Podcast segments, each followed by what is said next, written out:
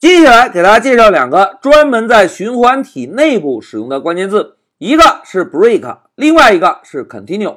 同学们，我们先来看一下 break 这个关键字的作用。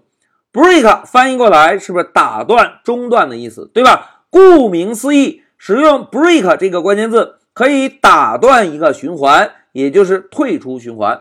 但是啊，在我们开发中，通常呢会在一个循环的内部。再增加一个小的条件，当这个小条件满足之后，我们才使用 break 这个关键字来退出循环，而不再执行循环中后续需要重复执行的代码。来，同学们看一下下面这张流程图。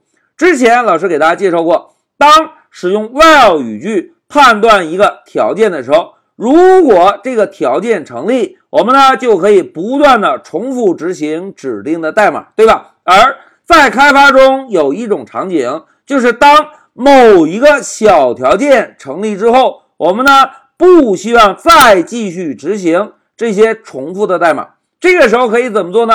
哎，这个时候我们就可以使用 break 这个关键字，直接退出循环。也就是小条件成立就退出循环，退出循环之后就不再执行循环体中原本我们期望重复执行的代码。哎，这个就是 break 关键字的作用。一句话讲，就是在一个循环语句内部，当某一个小条件成立之后，直接退出循环，而不再执行其他的循环代码。这个就是 break 关键字的作用。